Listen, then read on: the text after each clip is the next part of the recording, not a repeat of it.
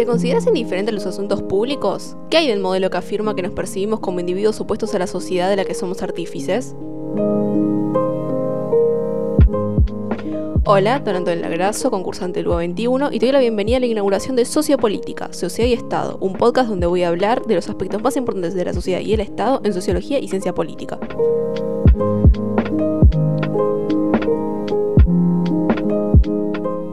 En el capítulo de hoy vamos a definir algunos conceptos que nos van a introducir al, entendimiento de este podcast, por decirlo de alguna manera, ¿no? Ya que estos conceptos que vamos a definir hoy, que no vamos a profundizar, van a ser concepto principal de otros capítulos donde vamos a buscar, bueno, diferentes temáticas y ramas que derivan de ellos. Para empezar, nos eh, metemos en lo que sería la política como vocación, que es un ensayo de 1919 escrito por Max Weber, el cual expone que el Estado es un territorio particular en el que se reclama el monopolio del uso legítimo de las fuerzas físicas representadas mediante el poder.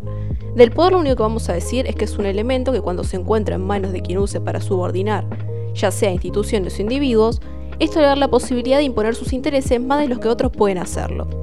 De esta idea sacamos el dominio y la legitimidad. La legitimidad, por un lado, es básicamente aquello ¿no? que nos es la violencia o, coacción física, la cual es regulada por la ley. Mientras que el dominio es el poder que pertenece al Estado, pero también utópicamente nos pertenece a todos, ¿no? Bueno, igual de esto lo vamos a profundizar con otras ideas de otros autores más adelante.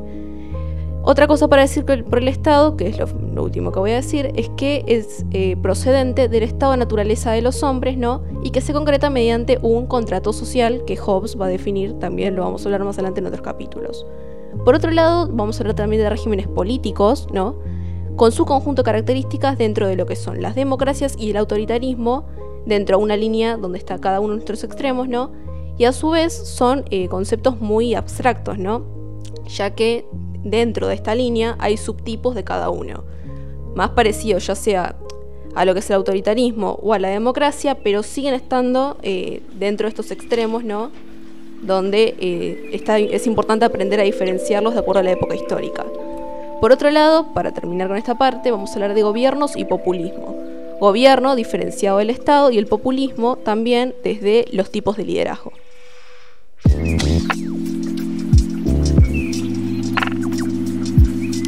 Por otro lado, vamos a hablar de la sociedad, de las instituciones, de los hechos sociales, las relaciones también sociales de producción de Marx, las acciones y reacciones sociales, el proceso de socialización, inquietudes y problemas, imaginación sociológica, particularidad y especificidad y también desnaturalización de lo social.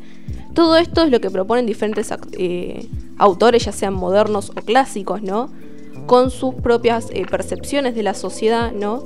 Y algunas curiosidades, como por ejemplo Marx, el cual no estaba interesado en la sociología, sino también en cuestiones como más la política o la economía pero que bueno, sus aportes fueron importantes para la sociología, por eso se lo considera uno de los padres de la sociología. Así que por hoy eh, vamos a quedar ahí. Hasta aquí este primer capítulo. Gracias por haberlo escuchado.